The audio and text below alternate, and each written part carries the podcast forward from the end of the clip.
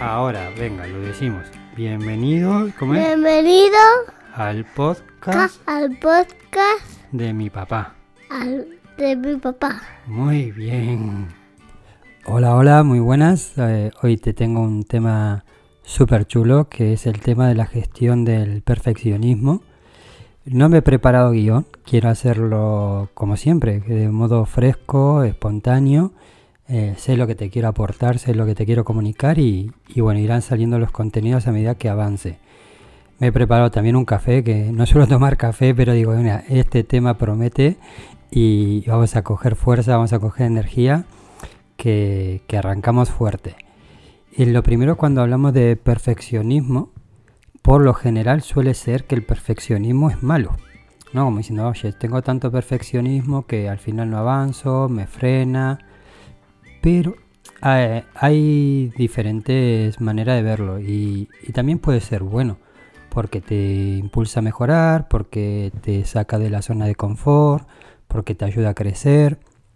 Entonces yo creo que no se trata de eliminar el perfeccionismo, que también pasa como con el miedo, sino que es buscar eh, ese equilibrio entre que te ayude a ser mejor y te permita avanzar. Porque ahí está la gran diferencia, ¿no? Ese es lo contraproducente del perfeccionismo es que por querer mejorar tanto no haces nada o, o vas a paso de tortuga pudiendo ir mejor.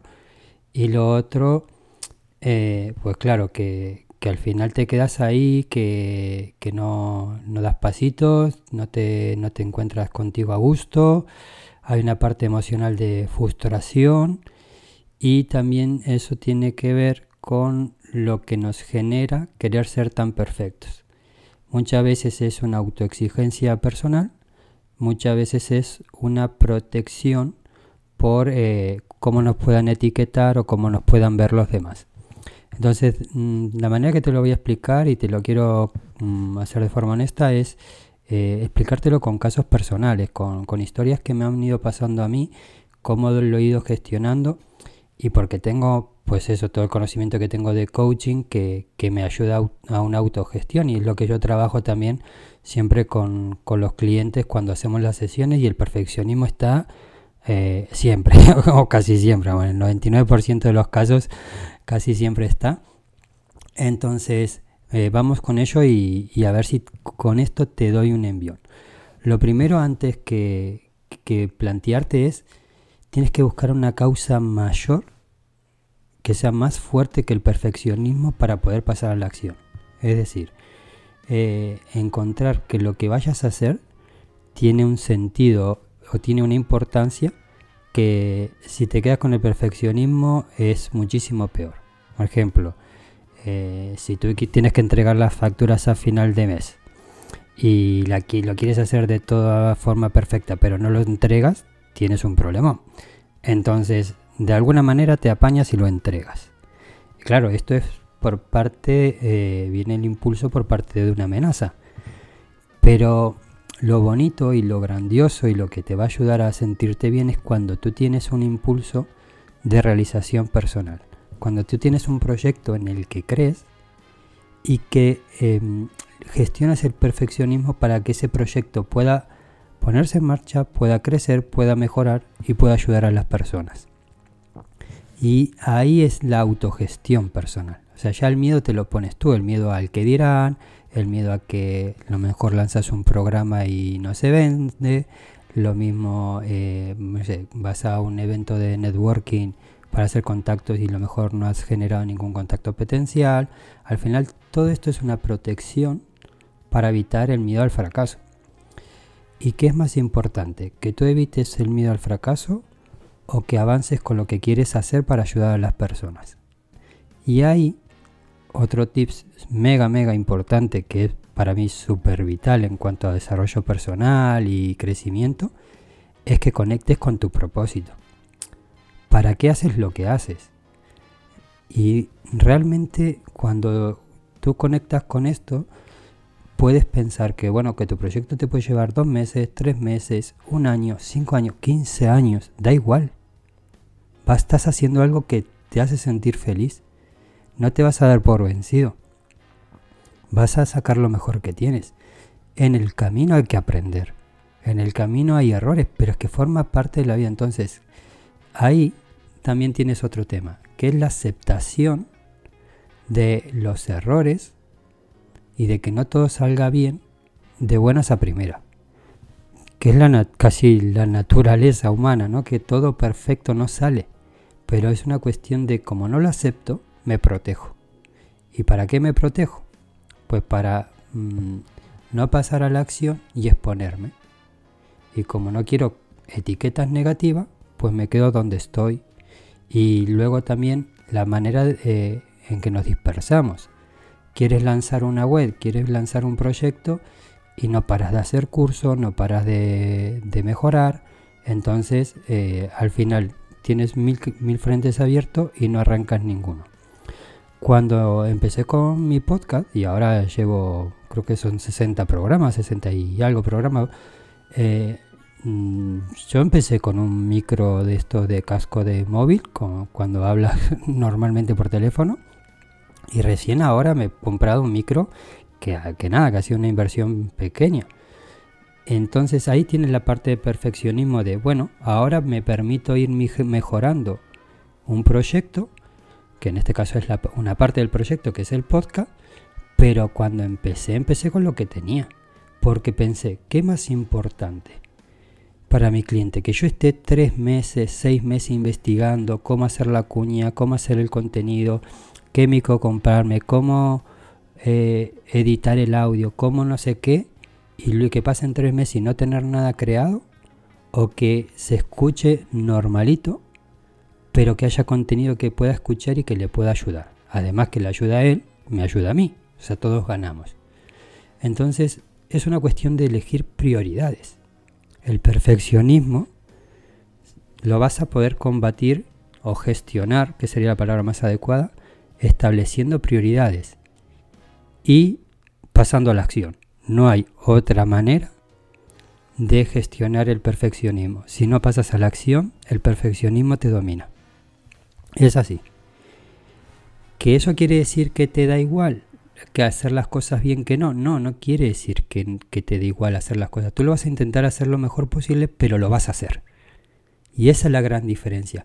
Porque puedes comparar tres meses aprendiendo cómo hacer un podcast o tres meses haciendo un podcast. Y eso es lo que me gusta a mí de la filosofía americana de aprender en un garaje, que es aprender haciendo. No aprender todo teoría y todo teoría y todo el rato aprendiendo teoría, teoría, teoría y no haciendo nada. Y escuchando que uno te dice una cosa, el otro te dice otra cosa diferente y al final dices, ¿a quién le hago caso? No, pon arriba en el peldaño máximo la causa para qué vas a hacer eso. Y respetando esa esencia tuya, pues tiras para adelante. Cuando, siguiendo con el ejemplo del podcast, la manera que yo tuve, pues yo también tengo un yo perfeccionista que, que quiere protegerse de todos los errores, ¿no? Y la manera que dije, dije, mira, mm, yo voy a gestionar mi perfeccionismo, le voy a poner límite y lo que para, para poderlo hacer, voy a ponerle fecha al podcast. Y entonces lancé un comunicado en una comunidad y busqué gente para, para participar en el episodio y tenía en, en, una semana creo que tenía 15 o 20 personas apuntadas y no sabía ni grabar el podcast. Pero ya, ya el hecho de tener una fecha, de ya haber agendado para poder grabar, eh, ya te ayuda a poner foco y a pasar a la acción. Y luego, una vez que lo tienes grabado, dices, vale, tampoco voy a tener a esta persona tres meses para publicarle el episodio.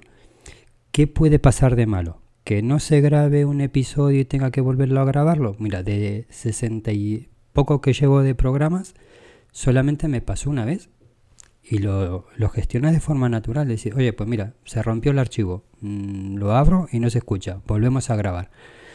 Y al final tienes que darte el permiso para poder gestionar los imprevistos que pueden formar parte de hacer lo que quieres hacer, de los objetivos que quieres cumplir.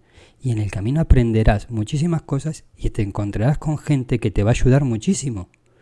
Pero eso que mucha gente llama suerte, no te va a venir si no te has permitido gestionar eh, tu exceso de tu autoexigencia. Y cuando tengas una avalancha de cosas, eh, esto es, lo escuché también de, de, un empresario cuando trabajaba en una consultoría, que se rompe la agenda. O sea, cuando esté saturado y se rompe la agenda, lo importante ya vendrá, ya saldrá.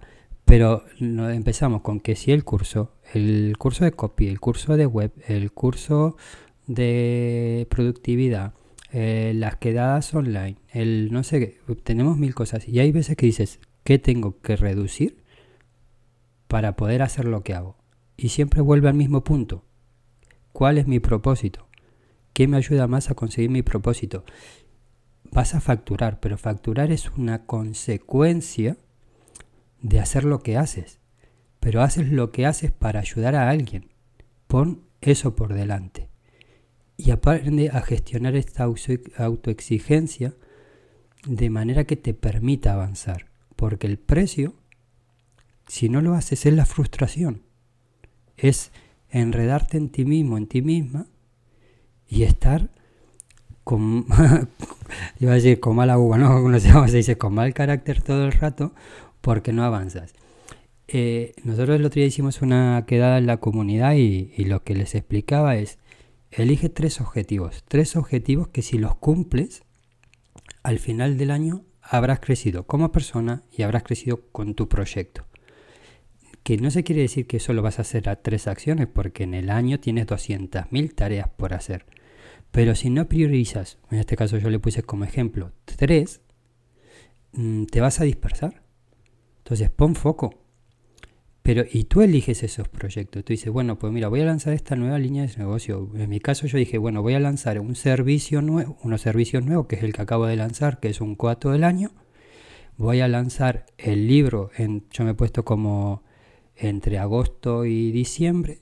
Y también me he puesto como objetivo, como tercer objetivo al año, mejorar el lead magnet. Mi primera tendencia era mejorar el lead magnet, porque claro, dices, el perfeccionista sale, digo, ¿cuál es el proceso natural de una persona? Pues que te conozca, se suscriba, vaya recibiendo contenido. Entonces mi perfeccionista decía, pon el lead magnet primero, mejora esto. Y luego te lo digo, vamos a ver, yo ya tengo suscriptores, yo ya tengo gente que me conoce, yo ya tengo clientes. Pero en todo este tiempo que he ido desarrollando mi negocio, he aprendido muchísimo, he aprendido de la acción y eso es lo importante para gestionar el perfeccionismo. Dale a ganar al perfeccionista, decirle, me tienes que dejar hacer porque con la acción vamos a aprender y vamos a crecer los dos. Y tú también como, como perfeccionista vas a ganar, vas a tener esos resultados mejores. Entonces, como mejorado tanto, dicho, pues voy a crear un programa y como quiero, y digo, vale, ¿qué es lo mejor que puedo crear? Entonces, como primer objetivo me puse terminar de ese programa y lanzarlo. Ahora ya está abierto, ya está en la web, perfecto. Siguiente paso. Digo, ¿qué hago? ¿El libro o el lead magnet? Entonces ya me foco en el libro porque sé que lo quiero tener para entre agosto y diciembre y lo normal, lo que nos suele pasar a casi todo, que pensamos que una cosa se hace en una semana, en un mes o en cuatro meses y luego se termina multiplicando los tiempos porque salen imprevistos por todos lados, entonces digo, no, vamos a avanzar con el libro. Y a medida que yo avance con el libro, poco a poco, si veo que avanzo rápido, pues le dedicaré tiempo al lead. Que no, pues una vez que esté lanzado, tengo los últimos meses del año para hacerlo. Pero el espaciar los objetivos en un tiempo en mi caso ha sido un año porque es el ejercicio que hicimos en la comunidad, que puede ser dos años, puede ser tres años, te descomprime, te descomprime la parte mental de querer ir a mil batallas. Que en el transcurso de todos estos tres objetivos estoy mejorando el blog, estoy mejorando pues el posicionamiento en Google y demás. Sí, pero si solo me foco en esas tareas, estoy perdiendo de vista mi objetivo. esos tiempos que lo dedico como premio de haber hecho lo que tenía que hacer. Y esto es clave, es tienes que elegir tus batallas, porque el perfeccionista aquí las quiere ganar todas y tienes que saber si eso es realista.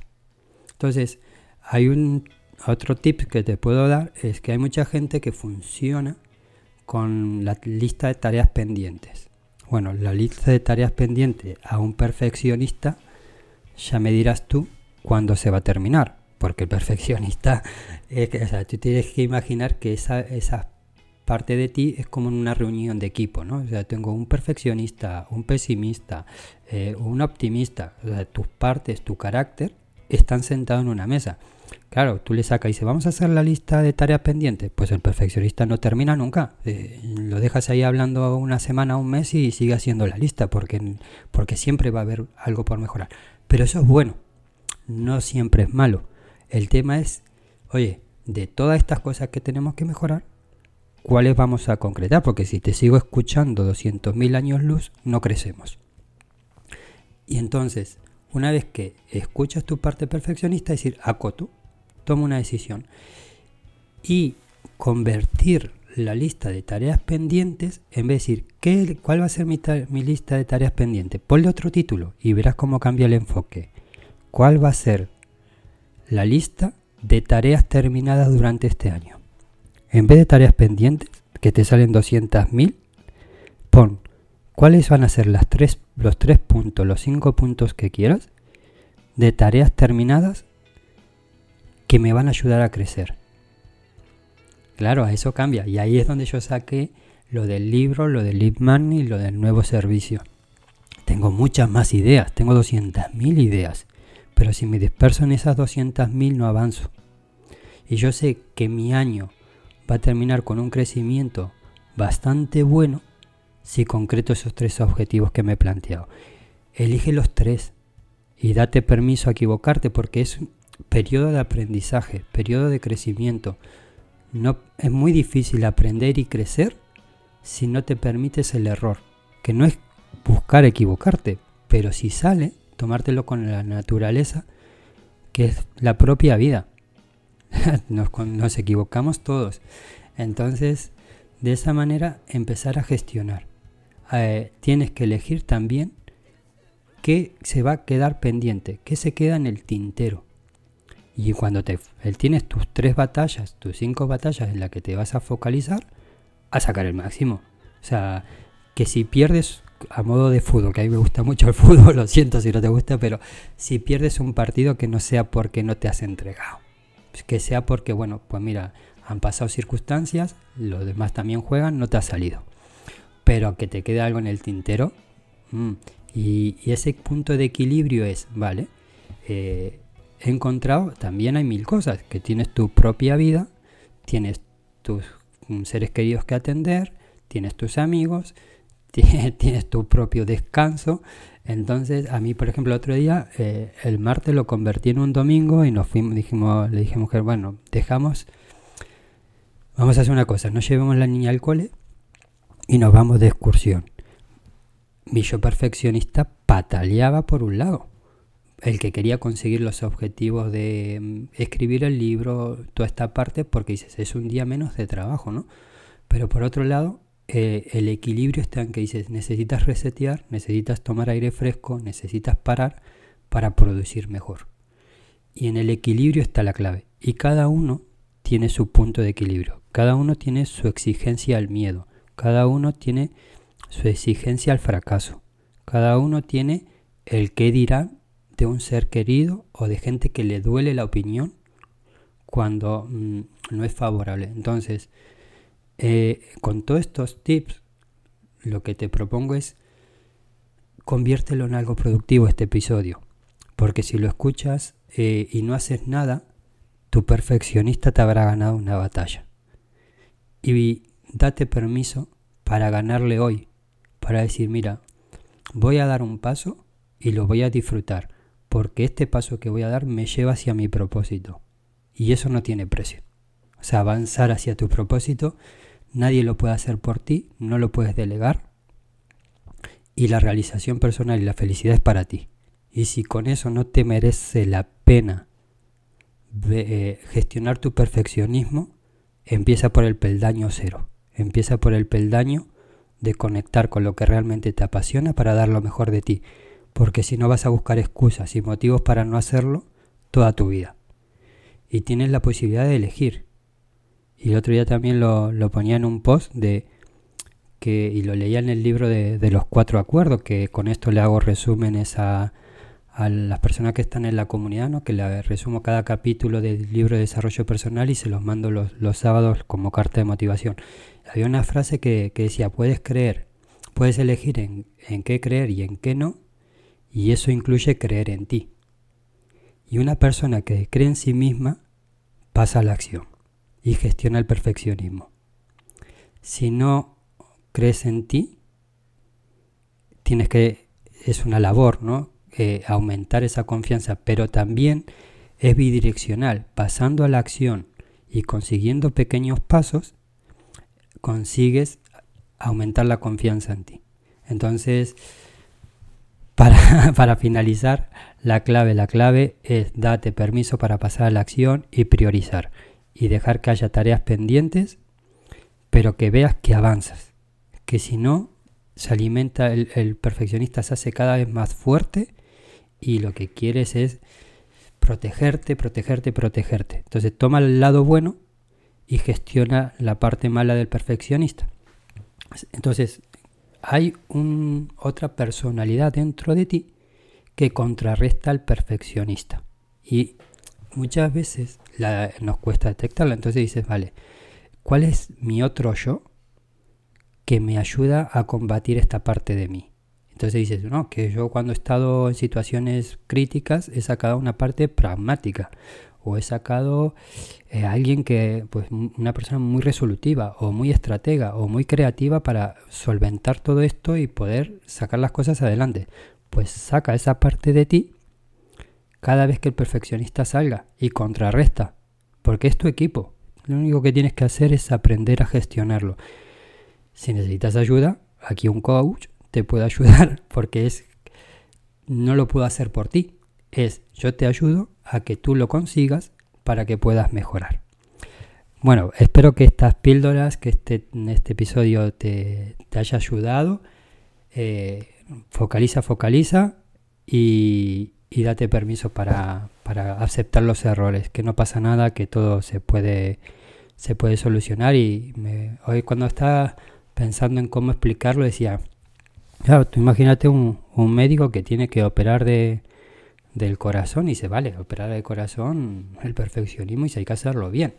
Vale, sí, tienes que hacerlo bien, no puedes hacerlo así a bote pronto pero tampoco puedes tener al paciente, a, la persona delante para operarla y decirle, no, espérate un momento, que me voy a Oxford a hacer un máster porque sí que sé mucho, pero todavía puedo hacerlo mejor. Aguantarme aquí al hombre que, que vengo en unos meses. No, no, llega un momento que con lo que tienes tienes que ejecutar. Y progresivamente te va destinando unos tiempos para mejorar. Pero tienes que ejecutar. Si no, tus deseos, tus proyectos y tu ilusión pueden, pueden morir, pueden caer en picado. Y si ellos caen en picado, tu ilusión se apaga. Entonces no dejes que, que, eso pase porque depende de ti a pesar de las circunstancias y las adversidades. Cree en ti, date permiso para avanzar. Un abrazo y te espero en el gym en diegopascucci.com.